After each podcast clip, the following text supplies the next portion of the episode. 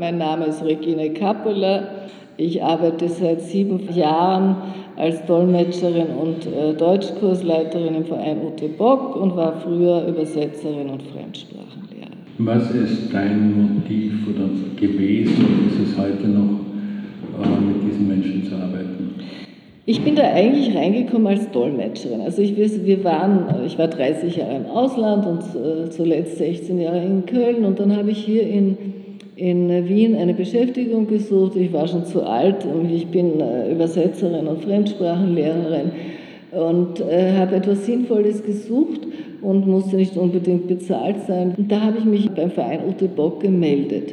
Und da habe ich dort angefangen als Dolmetscherin, vor allem über Russisch und äh, in der Beratung. Und eigentlich unterrichte ich sehr gerne, habe aber früher an Gymnasien oder auch an Volkshochschulen für Erwachsene unterrichtet und wollte immer schon gerne Deutsch äh, für Ausländer unterrichten. Und da war ich also die Erste, die angefangen hat mit Deutschkursen. Und das ist nicht vordringlich das Interesse, jetzt diesen Menschen zu helfen, das sicher auch. Aber das kommt bei mir erst dann, wenn ich diese Leute kennenlerne. Da bin ich emotional betroffen. Ich interessiere mich unheimlich für Sprache. Das ist das linguistische Interesse und das Interesse für andere Kulturen. Und da hatte ich gleich unheimlich interessante Leute. Jeder Mensch ist irgendwo interessant. Und das waren besonders interessante Gruppen von verschiedensten Ländern. Da hatte ich also äh, Asiaten und, und Ex-Sowjetunion Leute, Kaukasier und Afrikaner und Syrer und bis jetzt sind es 45 bis 50 verschiedene Länder, aus denen ich Schüler hatte und dann noch verschiedenste Bildungsstufen. Das war ich ja nicht gewöhnt. Du.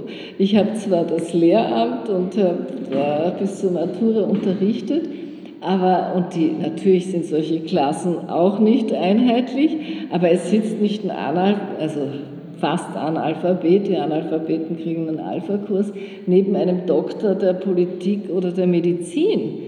Und dann noch mit so unterschiedlichen Religionen und, und Traditionen und junge Leute und alte Leute und so.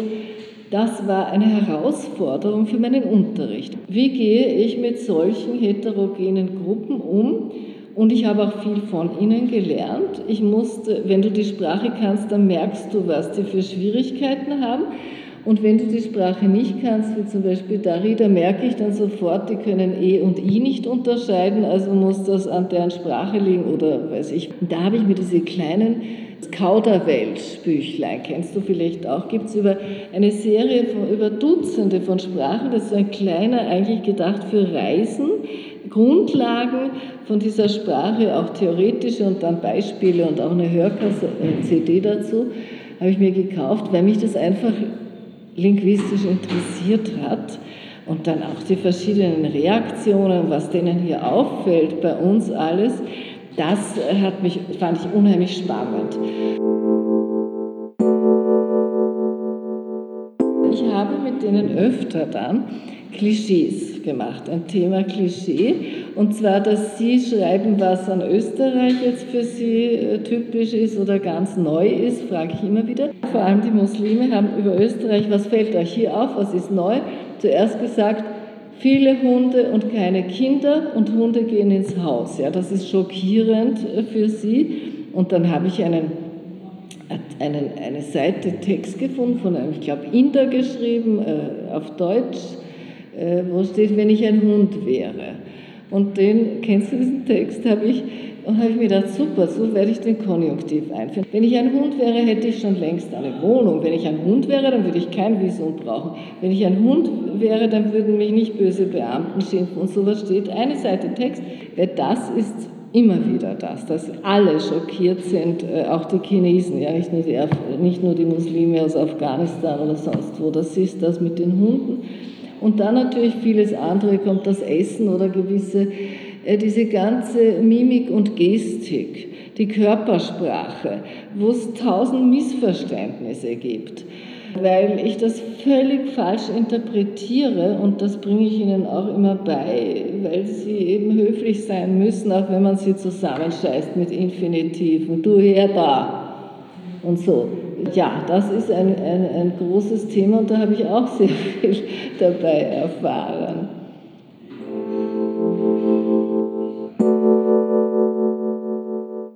Vergleichen Sie oft Ihr Herkunftsland mit Österreich?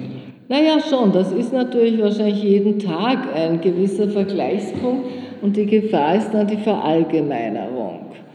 Und darüber muss man dann auch sprechen. Die Gefahr ist auch, dass Sie als einzige Zeitungen die zwei U-Bahn-Zeitungen heute und Österreich lesen, weil Sie einfach kein Geld haben und dann auch mitbringen und mich fragen, was heißt das da hier? Und das muss ich dann immer richtig stellen und ich kopiere dann für die besseren auch oft Zeitungsartikel aus dem Standard oder aus der Neuen Zürcher Zeitung und vergleiche das auch, damit Sie wissen, wie man damit umgeht mit solchen Medien. Und äh, auch die, die nicht gebildet sind, lernen dann Vorsicht zu, zu sein vor all diesen Übertreibungen und, und extremen äh, Darstellungen. Und äh, da vergleichen sie natürlich schon, ja. Und die, das Verhalten nur eben das Verallgemeinern. Dann lernen die zum Beispiel die Afrikaner in irgendwelchen Diskos irgendwelche Österreicherinnen kennen die auch Verhaltensweisen haben, die für dich und mich äh, seltsam sind. Und da muss ich ihnen dann wieder erklären, äh, dass nicht alle hier so sind und dass es auch hier sehr unterschiedliche Menschen gibt. Die Gefahr der Verallgemeinerung, das ist auch ein Thema. Gibt es mehr Asylanten, die aus politischen Gründen geflohen sind, als solche, die hier sich einfach eine bessere Stellung nehmen? Du, das ist eine gute Frage. Und bei uns heißt es ja immer, der ist ja nur ein Wirtschaftsflüchtling. Die Frau Bock hat die Einstellung, also eine sehr bewundernswerte Frau und hat auch die, äh, ihre eigenen Ansichten, für sie ist da kein Unterschied, ob einer verhungert, arbeitslos ist und seine Kinder verhungert oder ob er jetzt politisch oder religiös verfolgt wird, das ist für sie kein Unterschied. Das ist Menschen, denen man helfen muss, fertig. Das habe ich bei ihr gehört. Ich habe sehr viele hier, deren Leben wirklich in Gefahr war, sei es aufgrund eines Umsturzes in der Heimat oder eines Bürgerkriegs oder der Folterungen in Tschetschenien. In Tschetschen, von den Tschetschenen weiß ich sehr viel, kenne ich sehr viele, das sind ungefähr, glaube ich, 30.000 in Österreich. Und da kamen viele wirklich Gefolterte. Es kamen aber auch viele Familien mit vielen Kindern die wahrscheinlich jetzt nicht einmal politisch verfolgt werden. Die Männer sind alle in Gefahr, die jungen Männer auch. Entweder folterst du mit dem Kadyrov, ihrem verrückten Präsidenten, oder wenn du da nicht mitmachst, dann bist du gefährdet. Dann wirst du entführt, dann wirst du gefoltert, bedroht, auch heute noch, jeden Tag. Und da kamen sicher auch manche, auch Spione. Hier gibt es unter diesen 30.000 auch Agenten und der Kadyrov schickt mal schon sein Exekutionskommando, wie der auf offener Straße hier in Wien erschossen wurde. Das gibt es auch. Es ist tatsächlich so, dass die Söhne ab einem Alter von 15 hm, Jahren und die Töchter noch früher gefährdet sind. Die schönen Mädchen werden von diesem Kadyrov entführt und äh, vergewaltigt und die jungen Männer müssen alle dann äh, in der Privatarmee von dem Kadyrov mitmachen und mitfoltern, der foltert eigenhändig auch. Also die sind schon äh, in Gefahr und jeder versucht da die Flucht zu ergreifen, wenn er so heranwachsende Kinder hat.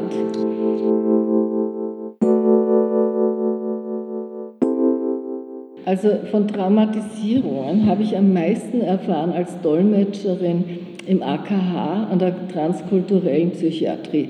Da war damals noch der äh, Professor Dr. Alex Friedmann, ein äh, international bekannter Psychiater, spezialisiert auf diese transkulturelle Psychiatrie. Der ist dann leider gestorben und seither war ich nicht mehr so oft da bei seiner Nachfolgerin. Da habe ich am meisten gelernt, denn ich habe vor allem über Russisch, vor allem für Tschetschenen, auch andere Kaukasier gedolmetscht und äh, habe dort erfahren dann, welches die Symptome sind. Das war mir völlig unklar, äh, dass der sofort äh, etwas als Symptom äh, einer äh, Traumatisierung, einer Folterung notiert hat, was niemand, auch du nicht so erkennen würde, zum Beispiel eine bestimmte Art so übertrieben zu lachen. Und da habe ich einen äh, Tschetschenen, ich war mit mehreren dort, auch mit einer Frau, der eine, der kommt jetzt auch wieder nach Krimmel mit, zweimal schwer gefoltert. Und da haben mir immer die Leute gesagt, der lacht ja, dem geht es ja gut.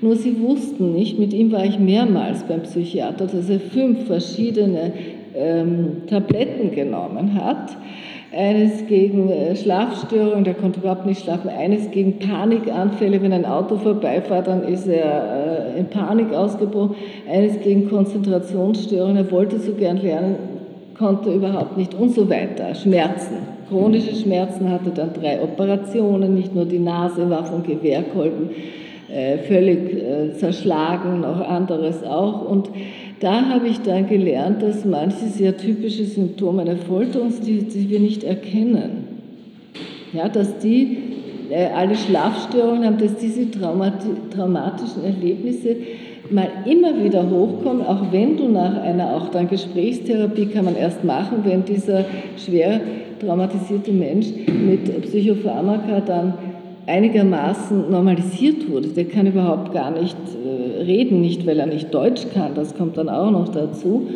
Äh, aber der muss zuerst einigermaßen schlafen können und keine großen Schmerzen haben, damit er überhaupt in eine Gesprächstherapie kann. Und die sind dann über Himayat dann in so eine, zu einem Therapeuten gekommen. Aber das kommt alles nachher. Für die Schwergestörten zuerst eben medikamentös.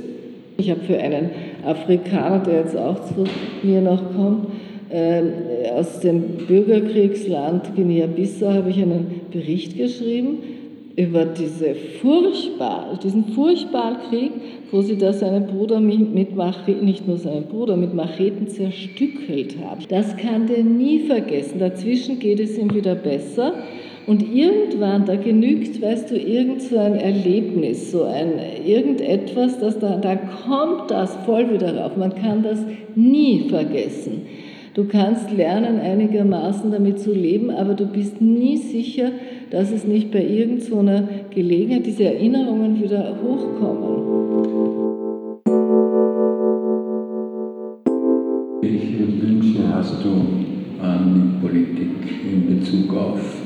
Fremdengesetzgebung? Also ich habe den Wunsch, dass man Menschen, die man hier als äh, Asylbewerber, als Flüchtlinge mal aufnimmt, man kann sicher nicht alle aufnehmen, aber dann muss es nicht erst nach fünf und nicht nach zehn Jahren entschieden werden, sondern früher. Und diejenigen, die hier aufgenommen werden oder aufgenommen werden müssen als Flüchtlinge, weil wir haben ja auch die Menschenrechtskonvention unterschrieben und wir können nicht einfach alle wieder über die Grenze zurückschieben, wir müssen das untersuchen. Die hier sind, die müssen menschlich behandelt werden. Und da gibt es ja jetzt diese Unterschriftenkampagne, dieses Projekt von Ernst Löschner.